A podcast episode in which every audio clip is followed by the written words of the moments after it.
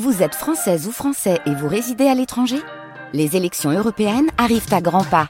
Rendez-vous le dimanche 9 juin pour élire les représentants français au Parlement européen. Ou le samedi 8 juin si vous résidez sur le continent américain ou dans les Caraïbes. Bon vote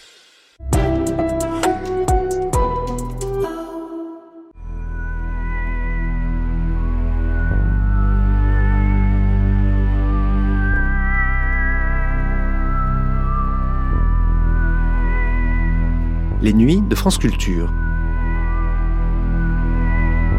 Les nuits de France Culture, une mémoire radiophonique.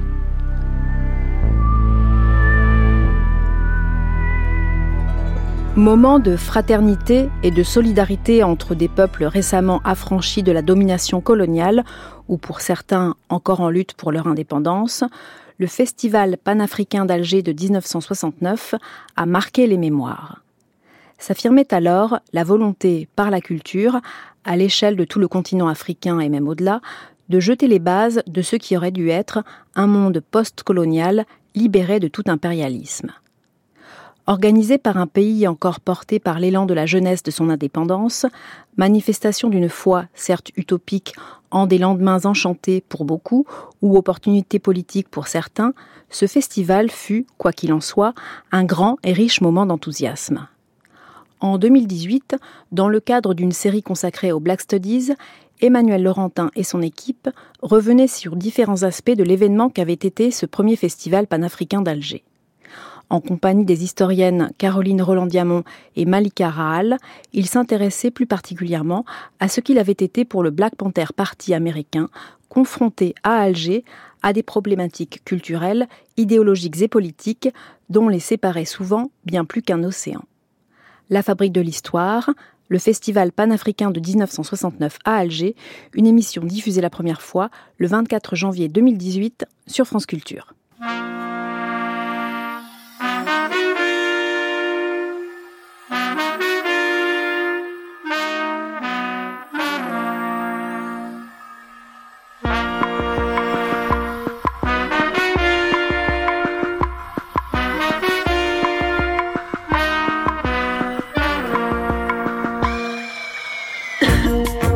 Temps d'une série de la Fabrique de l'Histoire consacrée aux Black Studies. Aujourd'hui, notre émission d'archives du mercredi est consacrée au Festival panafricain d'Alger en 1969.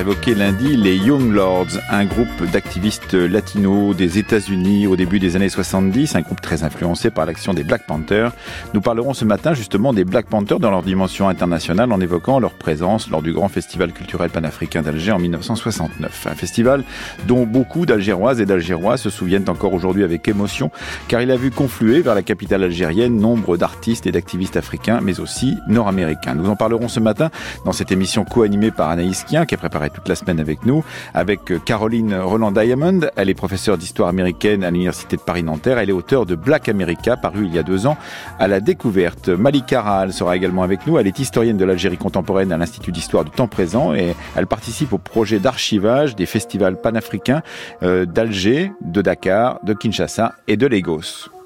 Colonial, colonialism, colonial, colonialism, colonialism. We shall fight until we win. Colonialism, we shall fight until we win. Imperial, imperialism, imperial, imperialism, imperialism. We shall fight until we win. I tell you today, Namibia shall be free. Whatever happens, we will fight to the last minute.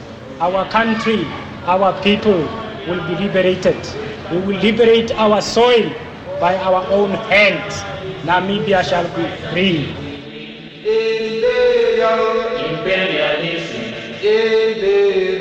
Imperialism. Bonjour Anaïs Bonjour. Euh, bonjour à vous, Caroline Roland-Diamond. Bonjour. Et bonjour, Malik Caral. Bonjour. Merci d'être là pour cette émission d'archives où nous allons évoquer justement un grand moment pour la capitale algéroise, donc euh, la capitale d'Alger, algérienne, pardon, c'est-à-dire euh, Alger, un grand moment en 1969 qui n'intervient pas à un moment, qui intervient à un moment particulier de l'histoire de l'Algérie, puisque cela fait maintenant quatre ans, en 1969, qu'un coup d'État a mis euh, en place le colonel Boumedienne, qui prend le pouvoir, qui renverse le pouvoir issu de la guerre de libération.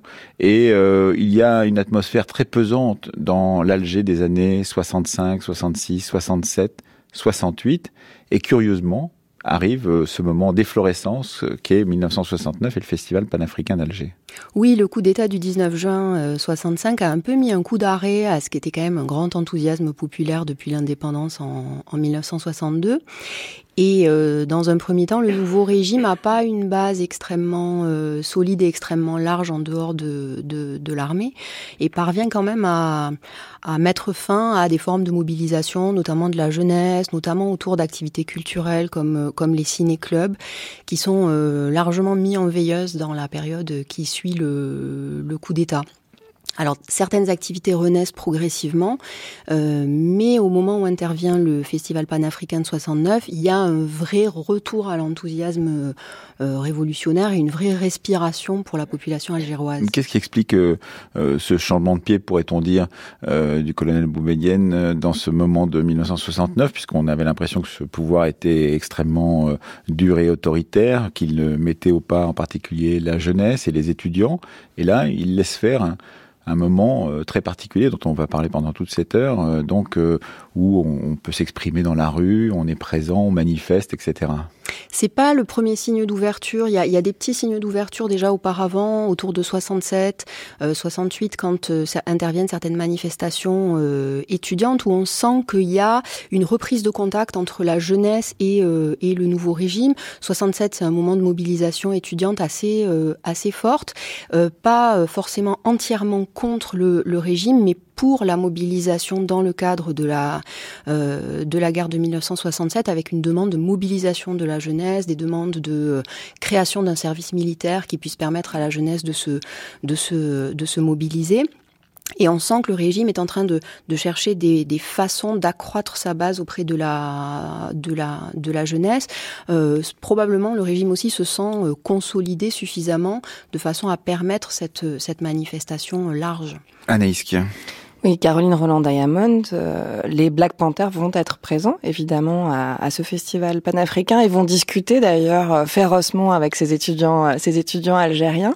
Euh, aux États-Unis, depuis euh, depuis le début des années 60, on voit apparaître un, un nouveau mouvement de, de, fierté raciale, euh, mais au plan culturel, qui rejoint aussi cette, ces préoccupations du festival panafricain, à la fois de de présenter euh, la, la, vitalité de ces révolutions indépendantistes qui, pour la plupart, ont, réussi euh, en cette année 1969, mais également de, développer un programme culturel, un programme de, promotion culturelle de cette de cette singularité noire. Alors, tout à fait. Aux États-Unis, surtout depuis le milieu des années 60, il y a tout le mouvement du, la mouvance globale du, Black Power, du pouvoir noir, qui a un volet culturel très fort, très marqué. Il s'agit de d'exprimer par tous les moyens possibles la fierté d'être noir, la fierté d'être noir aux États-Unis.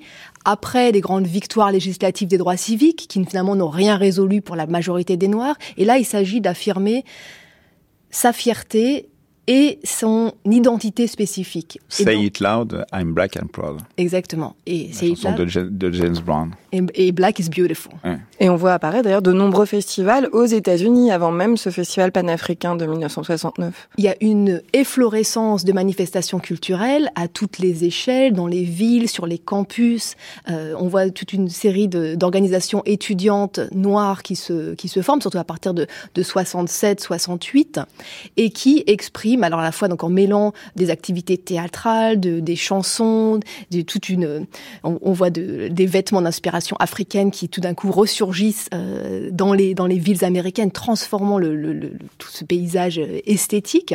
Et dans ce cadre-là de fierté raciale se développe et euh, remis sur le devant de la scène un sentiment d'appartenance à une une communauté noire Mhm. Il y a aussi une influence et un, un pont très sensible entre les États-Unis et l'Algérie, c'est Franz Fanon.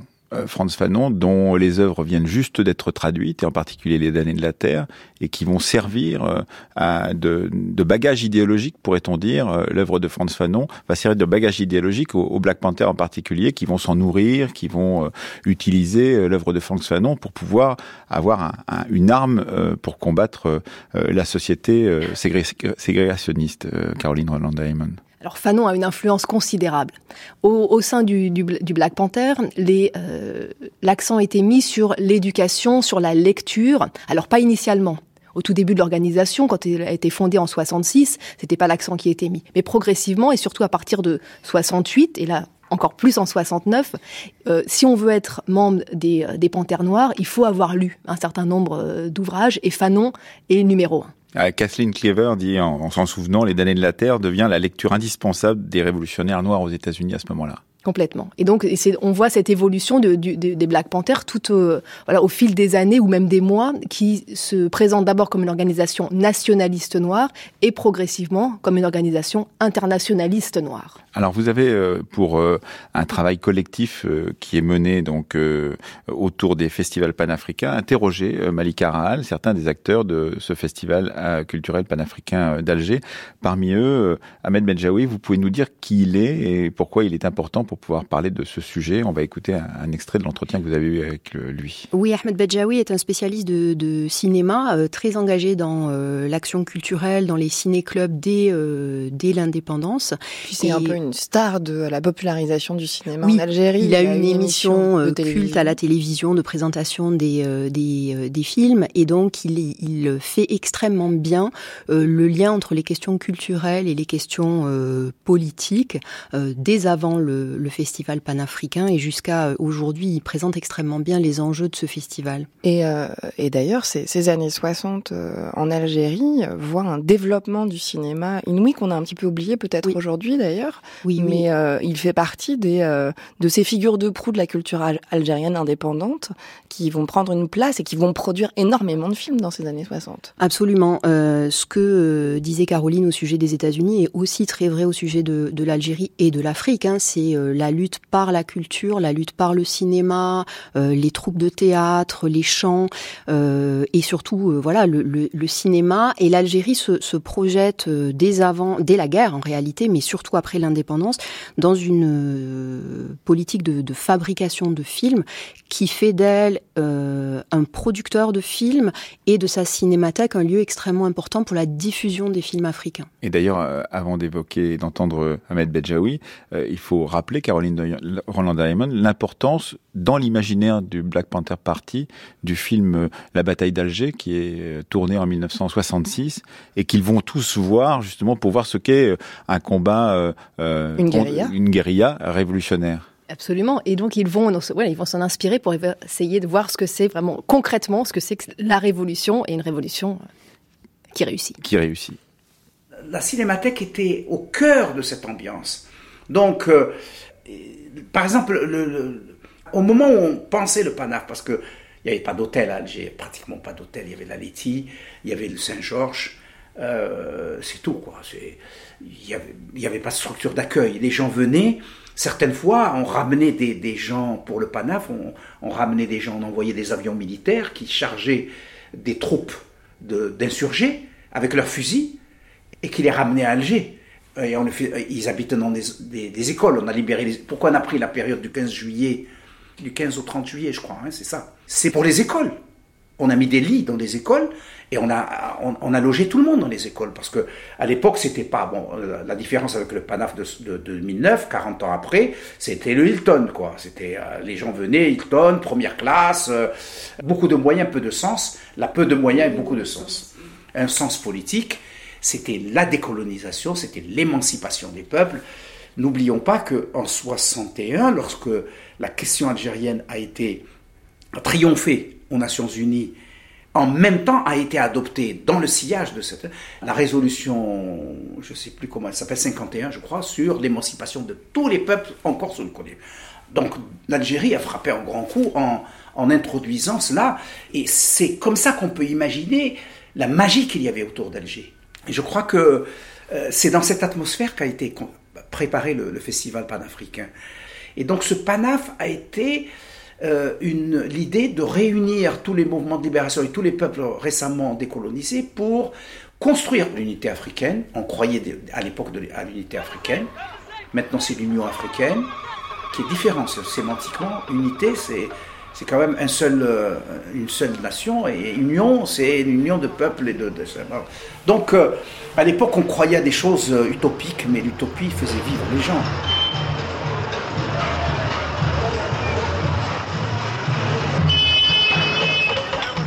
Évidemment, euh, il est difficile de se replonger dans cette époque, euh, donc presque 50 ans après Malik Aral. C'est ce que vous avez fait dans ces entretiens que vous avez eus avec euh, différents acteurs de ce festival culturel panafricain d'Alger.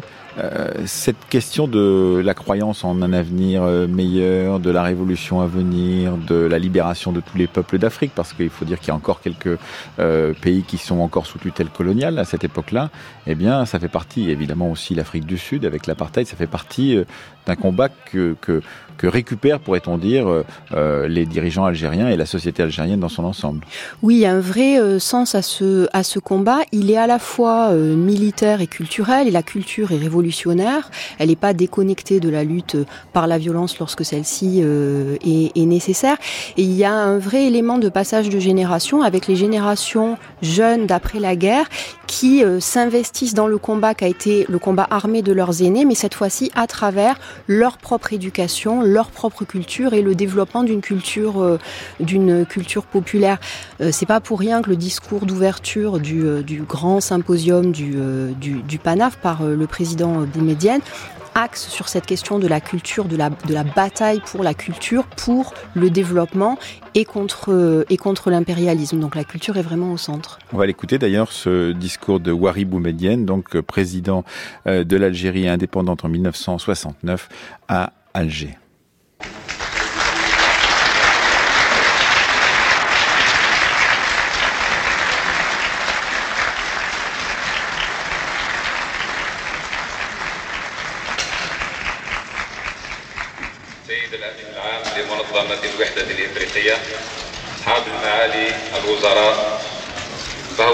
Le premier festival panafricain n'est pas un divertissement général qui nous distrairait de la lutte quotidienne.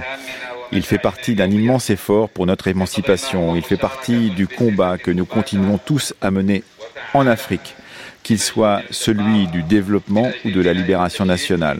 Le colonialisme est un mal que nous avons tous subi, vécu, dont nous avons triomphé, mais son mécanisme est complexe. Le colonialisme est dans son essence comme dans son esprit un acte total.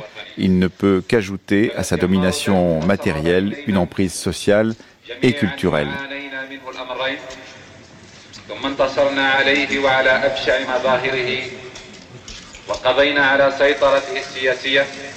Ce qui est très étrange, euh, Malik c'est que voilà un lieu qui est une babel. À ce moment-là, euh, il y a des Africains qui parlent euh, français, des Africains qui parlent anglais et qui parlent peut-être portugais pour certains d'entre eux, puisqu'il y a toutes les colonies portugaises encore présentes en Afrique. Il y a des Américains qui viennent avec leur propre culture et la, la, langue arabe est pratiquée. Tout cela se mélange dans ce moment très particulier. Ça dure combien de temps? Une quinzaine de jours? Ça dure une quinzaine ou une vingtaine de jours, oui. Mm-hmm.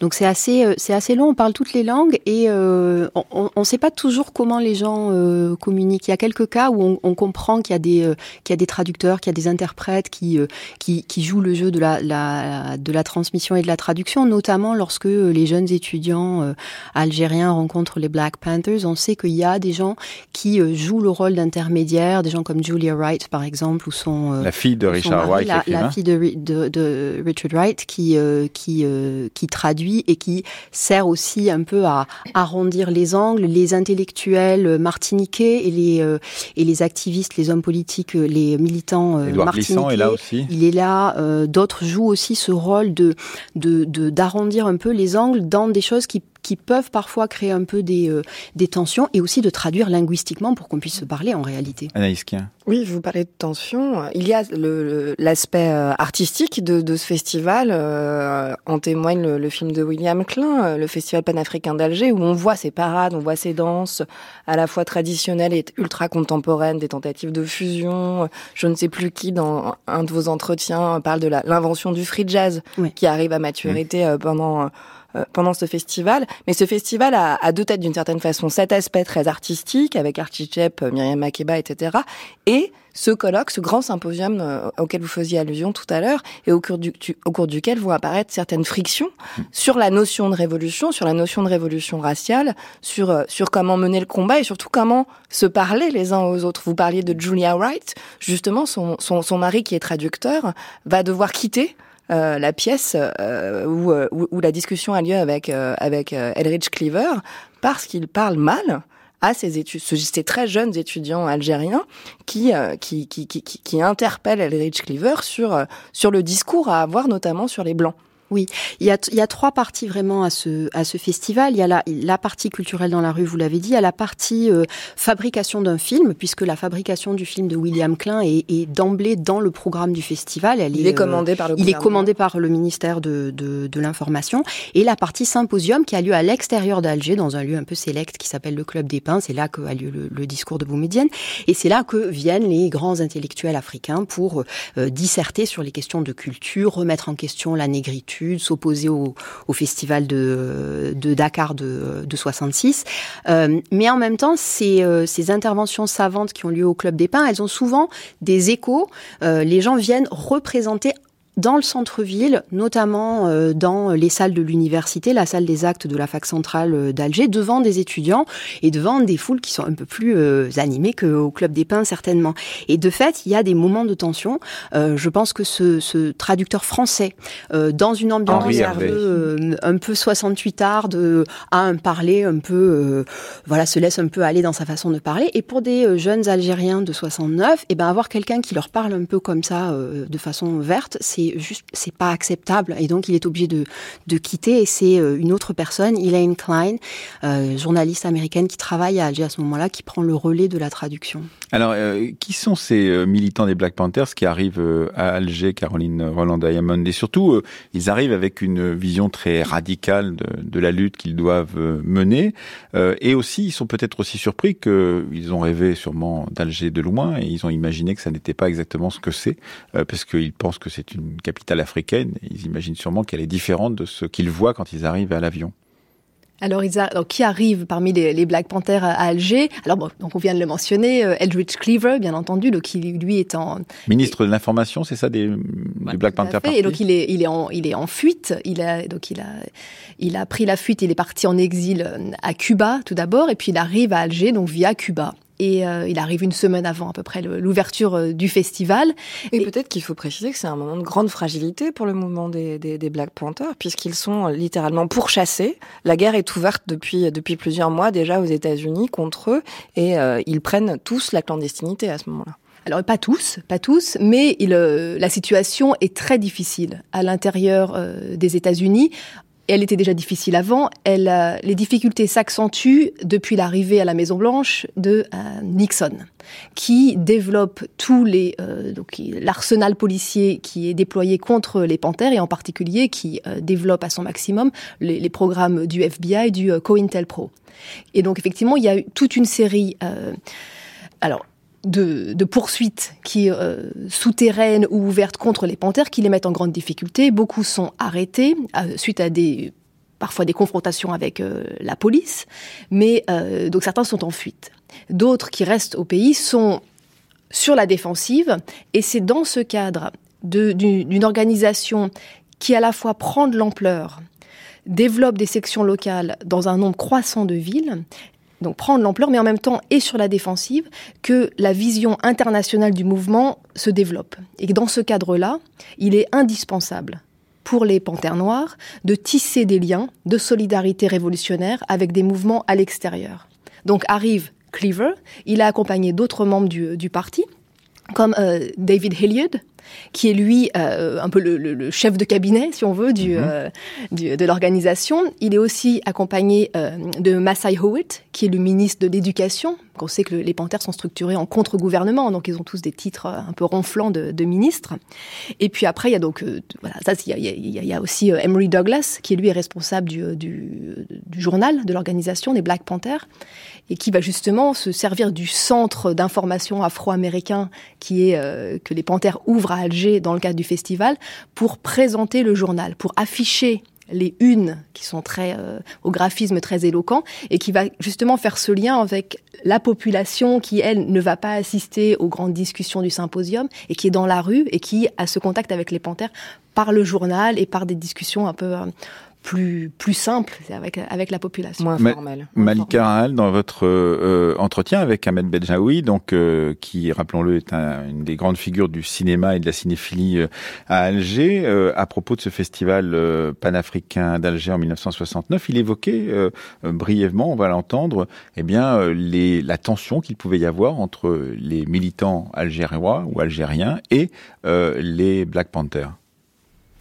J'ai commencé à faire euh, des émissions de télévision, euh, une émission de télévision qui est très connue en Algérie, qui a duré 20 ans, juste pendant le Panaf. Et cette confrontation avec tous les cinéastes africains, avec tous les, intellectuels africains, avec les chanteurs africains, avec les, Afro-Américains que je découvrais, avec les, les, cleavers. J'étais plus proche peut-être de Kathleen que de Eldridge, qui était un politique fort, véhément, véhément, fort, avec une, une force de, de combat. C'était un... Bon, alors que les Africains, les combattants africains, moi je connaissais bien euh, les dirigeants africains parce que je les ai interviewés dans mes, émissions de télévision, etc. C'était des gens doux. Il y avait un gap entre cette véhémence afro-américaine pour des raisons parce que la, la ségrégation euh, raciale venait de s'achever. L'Alabama, c'était hier. On est en 69, on est encore dans le souvenir là-bas. Donc il y avait des saignements. L'histoire de Jackson, c'était hier. C'était donc on est dans une ambiance hyper électrique. Donc il y avait euh, cette, cette euh, nous avons vécu euh, un rêve qui nous qui nous laissait dans un sentiment de début de quelque chose de règne, de début. C'est pas la fin d'un rêve, c'était le début d'un rêve. Et on avait l'impression que tout ça allait se dérouler sans arrêt comme cela, que euh, l'élan d'émancipation n'allait jamais s'arrêter. On était simplement, on avait un, repère qui nous, nous disait faites attention, ne rêvez pas trop fort ni trop haut. C'était l'assassinat de Lumumba. Ça nous rappelait quand même une petite lumière pour dire euh, c'est pas gagné. Mais en même temps, on voulait croire que c'était gagné, que ça allait être. Euh, mais voilà. Mais il y avait quand même des petits signes dans le, dans le ciel d'Alger, qui, dans la danse, dans la musique, dans l'insouciance, dans l'engagement, dans la fraternité africaine comme cela. Peut-être euh, l'Algérie a depuis un peu oublié l'Afrique et l'Afrique a un peu oublié l'Algérie. C'est un peu dommage. Moi, je suis resté très, très, très, très africain. Voilà ce que disait dans l'entretien qu'il avait avec vous, Malik Aral, euh, euh, Ahmed Bedjaoui. Euh, il faut rappeler, donc, il rappelait l'assassinat de Lumumba. Il faut dire que ce matin, en Sorbonne, se tient la soutenance d'une thèse de Karine Ramondi, donc en histoire, sur les assassinats de dirigeants africains, en particulier dans les années 60. Donc, elle est en train de soutenir à l'heure actuelle, puisqu'elle a commencé, je crois, à 9 heures. Alors, il faut peut-être dire, Malik Aral, que c'est le début d'un rêve, nous dit Ahmed Bejaoui, mais c'est un rêve qui va quand même durer un petit peu longtemps, c'est-à-dire cet Alger, capitale des révolutions africaines et même des révolutions mondiales, c'est ce moment-là qui peut marquer ce début. Euh, Bon, moi, Déjà un peu J'aurais tendance à dire que le, le, c'est un, un, renouveau de, de, de, ça. Je pense que le, le, le début de ça, vraiment, c'est 62 et l'indépendance. Et d'ailleurs, 69, dans le contexte algérien, joue comme un, comme un rejeu ou une réactivation mmh. de l'enthousiasme de, de l'indépendance, qui est vraiment le moment où Alger devient attractive, où les gens peuvent y venir parce qu'ils ont l'impression que s'ils jouent une expérience particulière des indépendances, mmh. du socialisme, de la lutte contre l'impérialisme, et euh, où l'on vient à la fois des pays euh, qui sont encore en lutte pour leurs indépendances, des pays qui ont déjà obtenu leurs indépendances, et puis des pays européens où des socialistes, des militants communistes ou des pays d'Europe de l'Est euh, veulent euh, s'engager pour soutenir ces, ces luttes. Donc 69, ça devient le moment où ça, ça se met en scène, ça se rejoue et ça se reconnecte avec l'enthousiasme populaire. Mmh. Anaïs oui, cet enthousiasme, Caroline Roland Diamond, euh, les, les Black Panthers présents en, font preuve, mais euh, sait-on ce qu'ils ont ressenti pendant ce festival euh, Parce que ce, rapport à, à l'Afrique de, de, ces Américains euh, est toujours très fantasmatique, très complexe, euh, d'autant qu'ils sont à un moment à la fois de de, de, de, de prise d'ampleur de leur mouvement, mais en même temps de fragilité face, face aux autorités officielles de leur propre pays. Ils arrivent euh, dans cette Algérie indépendante qui a construit cette révolution euh, d'indépendance.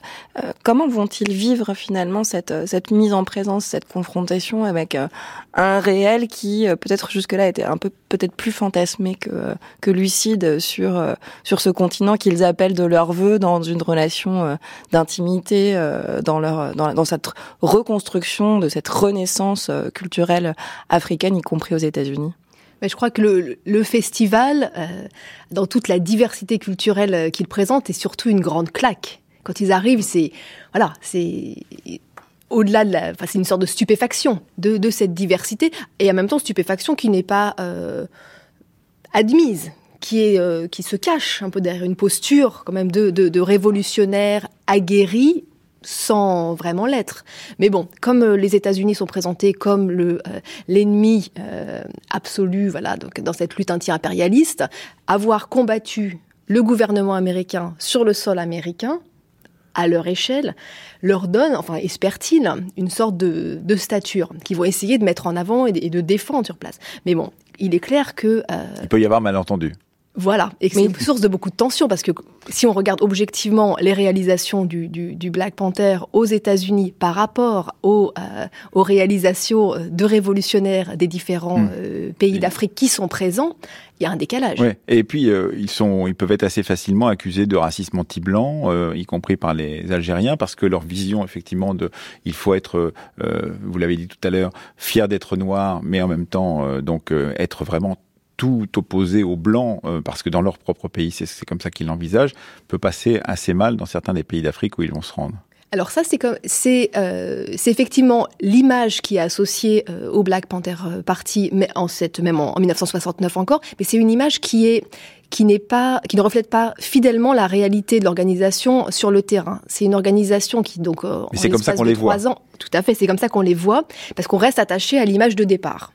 Et, euh, mais au fil de, de, ces quelques années, le Black Panther Party s'est pas adouci, il est devenu de plus en plus révolutionnaire, mais il a pris conscience aussi des limites des capacités de son action et que dans le cadre contraint qui est la société américaine dans ses rapports au gouvernement, il est nécessaire pour le Black Panther Party de tisser des alliances, en particulier avec des mouvements révolutionnaires blancs, étudiants mmh. type SDS, etc. Ou avec les Young Lords, donc, euh, dont vous avez parlé au début de, en début de semaine. Anaïs Et puis les Black Panthers sont, sont habitués à, à, discuter des fondements de, de leur théorie révolutionnaire avec euh, d'autres Noirs, puisque cette, cette construction de la spécificité identi de, de, de l'identité spécifique noire aux États-Unis même fait débat euh, entre les organisations de, des mouvements politiques noirs américains Il y a une culture du débat qui est très forte au sein du, Black Panther Party. Depuis le début de euh, la, la création de leur organisation, ils discutent, ils débattent, ils essaient d'expliquer leurs idées,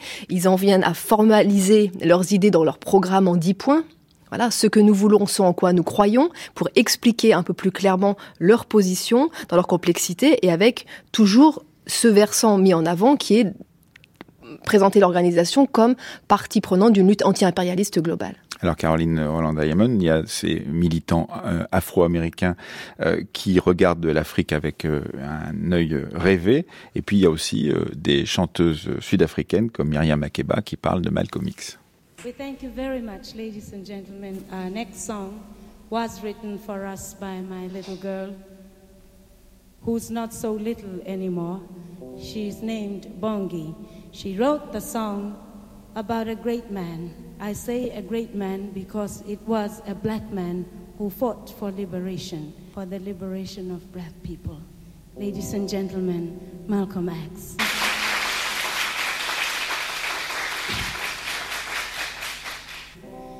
Everybody seems to be preaching revolution.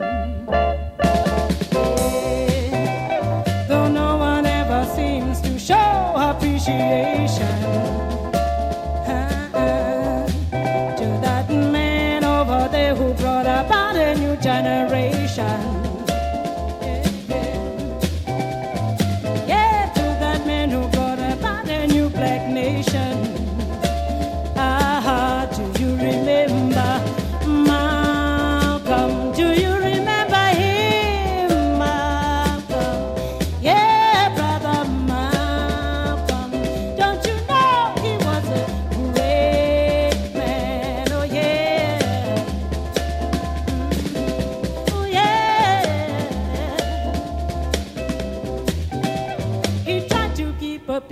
Away from oppression.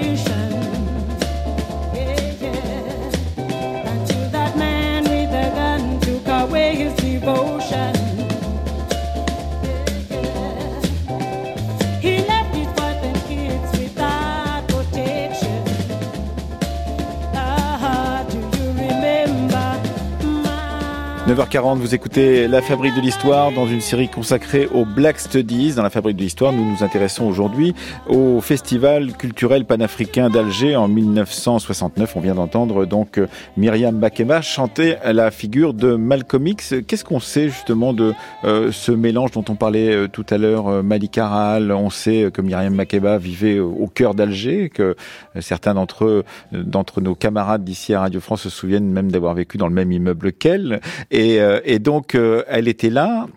Et, et elle a vécu longtemps à Alger, elle n'est restée longtemps en exil parce qu'elle était interdite de, de séjour dans son propre pays, c'est-à-dire l'Afrique du Sud.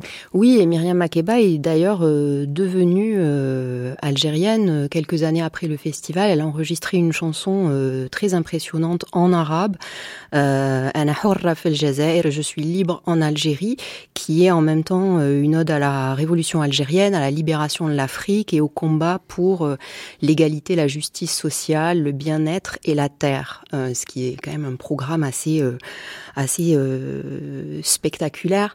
Et elle fait partie de, de ceux qui parviennent à, à, transmettre un sens de l'africanité.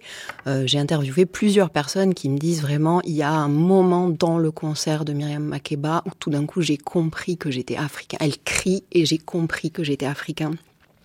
Donc il y a, un, effet transformatif qui est assez important pour les gens qui ont qui ont euh, participé. C'est pas D'autres discussions sont plus difficiles. Les discussions avec les Panthers sont parfois plus euh, plus compliquées parce que et, et, et tout le monde est d'accord là-dessus entre les étudiants algériens et les Panthers parce que euh, la question justement de euh, l'identité noire et de la lutte contre les blancs est très difficile à entendre pour des étudiants algériens qui eux se sentent en lutte contre l'impérialisme et où mmh. la question de la race n'est pas audible ou ou dissible de la même de la même façon. Alors il y a aussi d'autres débats qui se déroulent. Vous avez juste évoqué cela très brièvement tout à l'heure, Malik Aral. Ce sont les débats qui, portent sur un autre festival, le festival de, Dakar en 1966.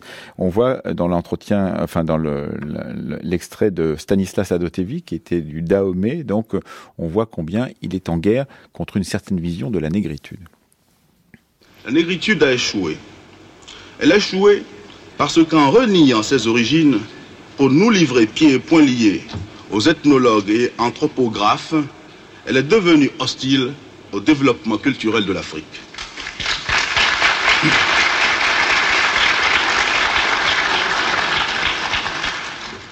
La négritude actuelle fixe et coagule à des fins inavouables les théories les plus usées sur les traditions africaines dont elle prétend être le reflet littéraire. La négritude des discours, la négritude d'aujourd'hui permet à l'heure des grands partages d'avoir de bons nègres. Le résultat de toute cette plaisanterie, ce sont d'abord les fantômes qui la nuit agitent nos rêves. Ronron d'États qui tournent à vide, démagogie antédiluvienne, valse des gouvernements, clivage chaque jour prononcé entre la ville et la campagne, absence de révolution dans les structures, fonctionnaires aérophagiques, etc. Rien n'est donc en vue sinon la rage et l'amertume. Et pour que cela change, il ne suffit plus de parler de négritude, car les nègres d'Afrique savent qu'ils sont nègres et qu'ils sont au centre du drame de l'Afrique actuelle. Il faut d'abord que chaque Africain échappe au sortilège et au spectre. En un mot, au sous-développement, expression immédiate et conséquence de la néocolonisation. Nous le disons après Fanon, la négritude, creuse, vague, inefficace, est une idéologie. Il n'y a plus en Afrique de place pour une littérature en dehors du combat révolutionnaire. Stanislas Adotevi, donc, euh, qui euh, intervenait dans ce symposium euh, d'intellectuels africains du Festival panafricain d'Alger en 1969. Donc là, on voit que c'est Cédar Sangor en particulier, Sangor, et la disons, la, la figure tutélaire de ceux qu'ils attaquent, en l'occurrence. Oui, et puis le fait d'organiser un, un, festival panafricain à Alger, forcément, ça va déplacer la question euh, de la race. Ça va faire jouer les, les, les, les leviers sur lesquels on, on, axe la question de l'identité et de la et de la culture. C'est une question intellectuelle, c'est une question de fond, c'est aussi une question d'organisation. Euh, le festival, le Panaf d'Alger de 69, euh, s'inscrit en contraste avec celui de, de 66 dans l'organisation à Dakar, à Dakar dans son organisation et dans son, son, financement. Celui de Dakar est ouvert par André Malraux. Il y a des financements français qui interviennent. Il y a un soutien de l'UNESCO. Euh, là, la structure, elle est africaine euh, et les financements euh, sont ceux de, de l'État algérien. Et le, et le, projet politique, c'est aussi d'affirmer un, une troisième voie, un non-alignement oui. qui n'était pas du tout présent en 66. Oui, le non-alignement qui nourrit la politique algérienne et qui nourrit le, le festival également. Caroline Roland-Diamond. Et oui, tout à fait. Donc là, il n'y a pas ces, euh, ces, ces discussions euh, sont extrêmement euh, passionnantes pour les, les Black Panthers qui sont qui sont présents au festival, mais eux ils ne se reconnaissent pas dans ces discussions. Ils ne sont pas ils n'en sont pas là en quelque sorte. Eux ils sont toujours dans une logique forcément du fait de, de leur situation euh, intérieure aux États-Unis dans des positions qui revendiquent cette fierté raciale. Donc et puis leur histoire est tellement différente aussi. Bien entendu. Voilà. Donc toute cette histoire du colonialisme européen, etc. Tout ça, ça, ça, ça ne fait pas partie de la leur d'histoire. Alors, ça ne fait pas partie de la leur. Donc, ils, ont, ils revendiquent leur, leur fierté de, de, la résilience euh, des Noirs américains pendant les années d'esclavage et pendant la ségrégation. Mais ils n'ont évidemment pas cette, cette relation à la, à la colonisation euh, africaine, mais il se présente comme euh, un exemple de nation colonisée, la nation intérieure au sein des États-Unis, pour essayer d'établir un parallèle. Mais le parallèle a ses limites. Et, là, quand on va à Alger en 69, le, les limites de ce parallèle éclatent au visage et sont visibles euh, de tous. Et puis évidemment, euh, on le disait au début de cette discussion, Malik Arahal, il y a d'autres combats qui sont présents sur la scène algéroise et algérienne ces temps-ci, à ce moment-là, en 1969, en particulier les combats des indépendances des euh, pays africains encore euh, sous tutelle.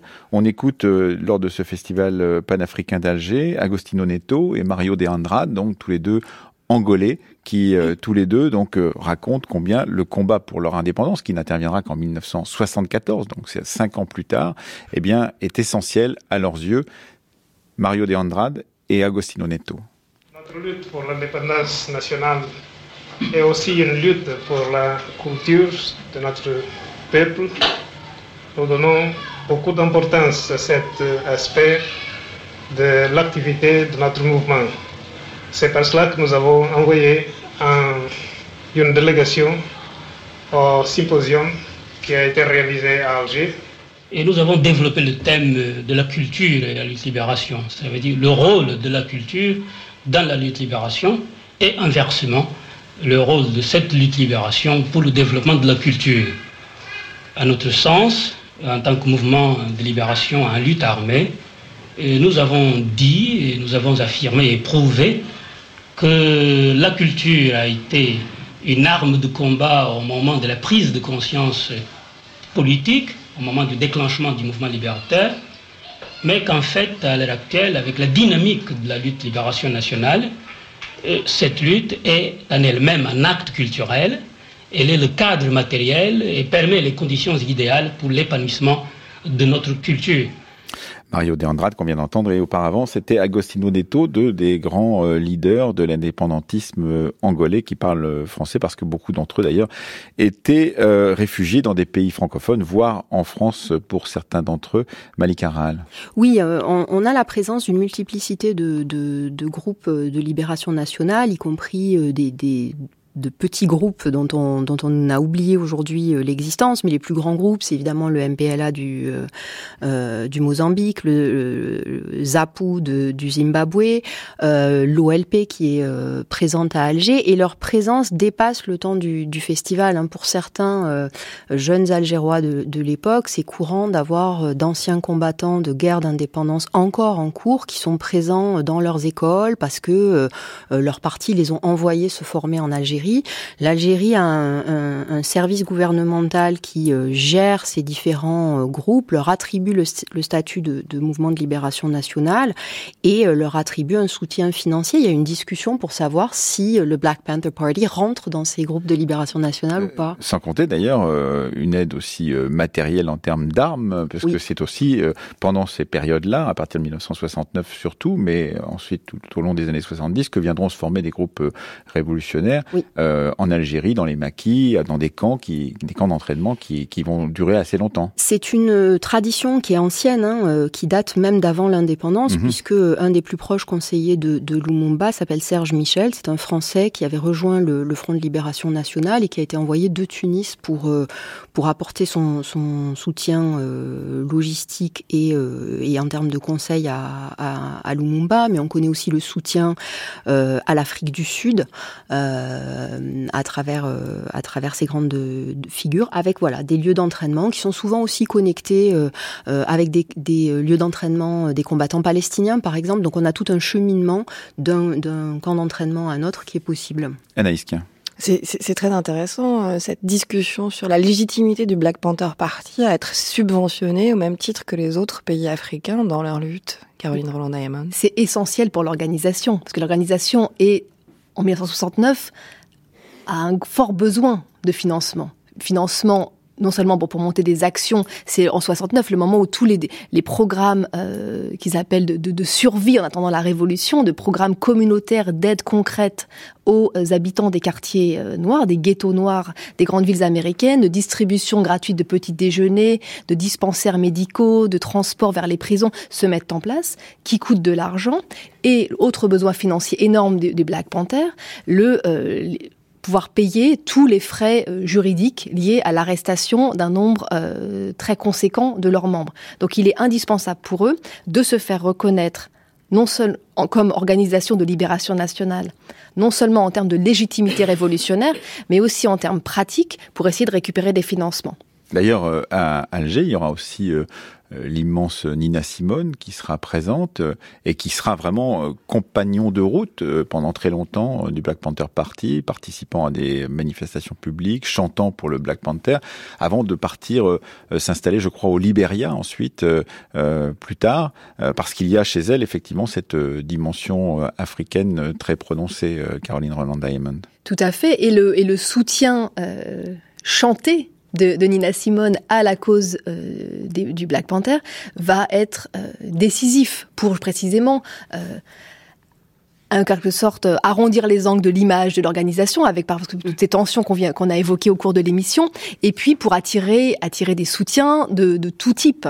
Et... Elle, sera d'ailleurs plus ou moins boycottée par une grande partie de ses auditeurs précédents qui considéreront que cet engagement auprès du Black Panther Party est trop radical à leurs yeux ou à leurs oreilles. Mais il y en a déjà qui étaient choqués au moment de Mississippi Goddamn. Euh, Voilà. Donc c'était avant même que le, le, Black Panther Party euh, existe. Et, et, et euh, je l'ai entendu dans une, une archive euh, dire des choses qui aujourd'hui, si un militant disait ça sur une scène, il serait immédiatement mis en, en, en, prison. Il disait, elle disait, est-ce que vous êtes prêt à aller brûler les maisons des blancs? Est-ce que vous êtes prêt à aller tuer un blanc, etc., etc. Toutes choses qui effectivement étaient extrêmement radicales dans ces années 69, 70 une, une des questions euh, euh, qu'on peut se poser, c'est euh, la permanence de ces militants du Black Panther Party, Caroline Roland Diamond, à Alger, puisque euh, l'année dernière était paru un, un, petit livre de Sylvain Pathieu euh, qui était assez euh, formidable, qui racontait qu'en 72, des Américains, membres du Black Panther Party ou proches du Black Panther Party, détournaient un avion américain pour pouvoir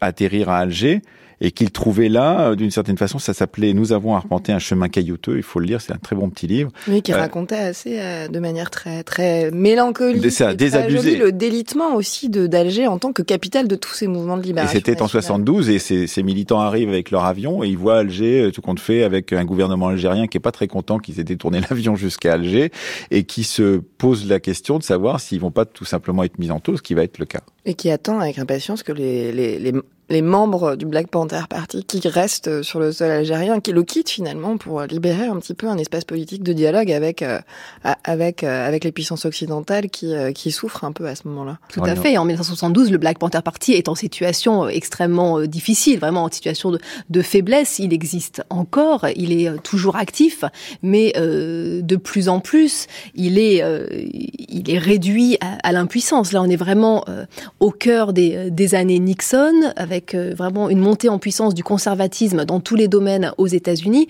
qui fait que le message porté par les Black Panthers, en particulier dans son, euh, avec ses aspirations de euh, révolution internationale, de lutte anti-impérialiste, ce message ne ne passe pas, mhm. ne passe pas aux États-Unis. Et donc dans ce cadre-là, effectivement, cette arrivée à Alger est tout à fait symptomatique d'un problème et d'un profond malentendu. Exactement. Malik Il y a plusieurs hein, détournements d'avions euh, successifs dont on ne sait pas très bien s'ils réjouissent ou pas les gens des Black Panther Parties parce que les, les, détourneurs d'avions demandent des rançons, arrivent à Alger avec des rançons qu'ils sont censés apporter ou qu'ils envisagent d'apporter aux représentants du, du, du, parti, qui sont évidemment toujours récupérés par les autorités algériennes et rendus aux compagnies aériennes parce que les autorités algériennes n'ont pas du tout envie de devenir la capitale du détournement d'avions. C'est pas une image euh, particulièrement euh, glorieuse. Et en même temps, ça leur apporte des des nouvelles personnalités qui sont pas forcément toujours des militants. Certains le sont, d'autres sont un peu des figures euh, un peu marginales, un peu originales, dont ils savent pas trop que faire euh, et qui leur posent un problème dans leur relation avec les autorités algériennes. Les autorités euh, algériennes euh, commencent à trouver que ce groupe qui grandit, qui est un peu ingérable, où il y a des questions de drogue, il y a des questions d'assassinat, où il y a, il y a un peu de violence, tout ça devient de moins en moins clair et surtout ne convient pas à des relations algéro-américaines dont on essaye de euh, les améliorer pour relancer le commerce euh, du, pétrole. Donc il y a, un problème sur place avec la nature de cette section internationale du, parti euh, des, des Black Panthers, et puis un problème de relations internationales. Merci euh, à vous deux, merci à vous euh, Malik Aral. Euh, on verra l'aboutissement du travail collectif que vous menez sur ce projet d'archivage sur les festivals panafricains d'Alger, de Dakar, de Kinshasa et de Lagos d'ici euh, Prochainement, donc ce projet est dirigé par Dominique Malaquet et un web documentaire est en, est en cours de fabrication où on va pouvoir accéder à la fois aux archives et, et, aux, et aux entretiens. Et donc pas simplement le festival panafricain d'Alger, mais aussi celui de Dakar, de Kinshasa et de Lagos, comme je l'ai dit et puis Caroline Roland Diamond, si on veut en savoir plus sur cette Black America, eh bien, il faut lire votre livre justement qui s'intitule Black America, la découverte, un excellent livre qui nous raconte la, totalité, pourrait-on dire, de cette euh, histoire de l'activisme des Américains euh, noirs euh, pour pouvoir, pouvoir reconnaître leurs droits à la fois après l'esclavage et pendant la ségrégation. Merci encore à toutes les deux.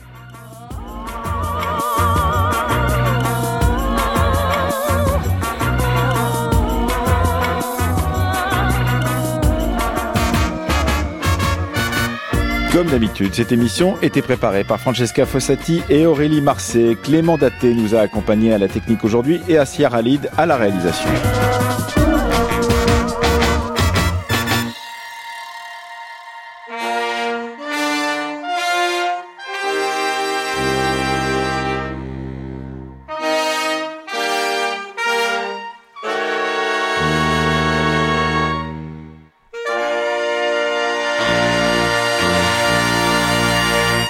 Cette émission a été diffusée la première fois le 24 janvier 2018 sur France Culture. Téléchargement et réécoute à la page des nuits sur le site franceculture.fr.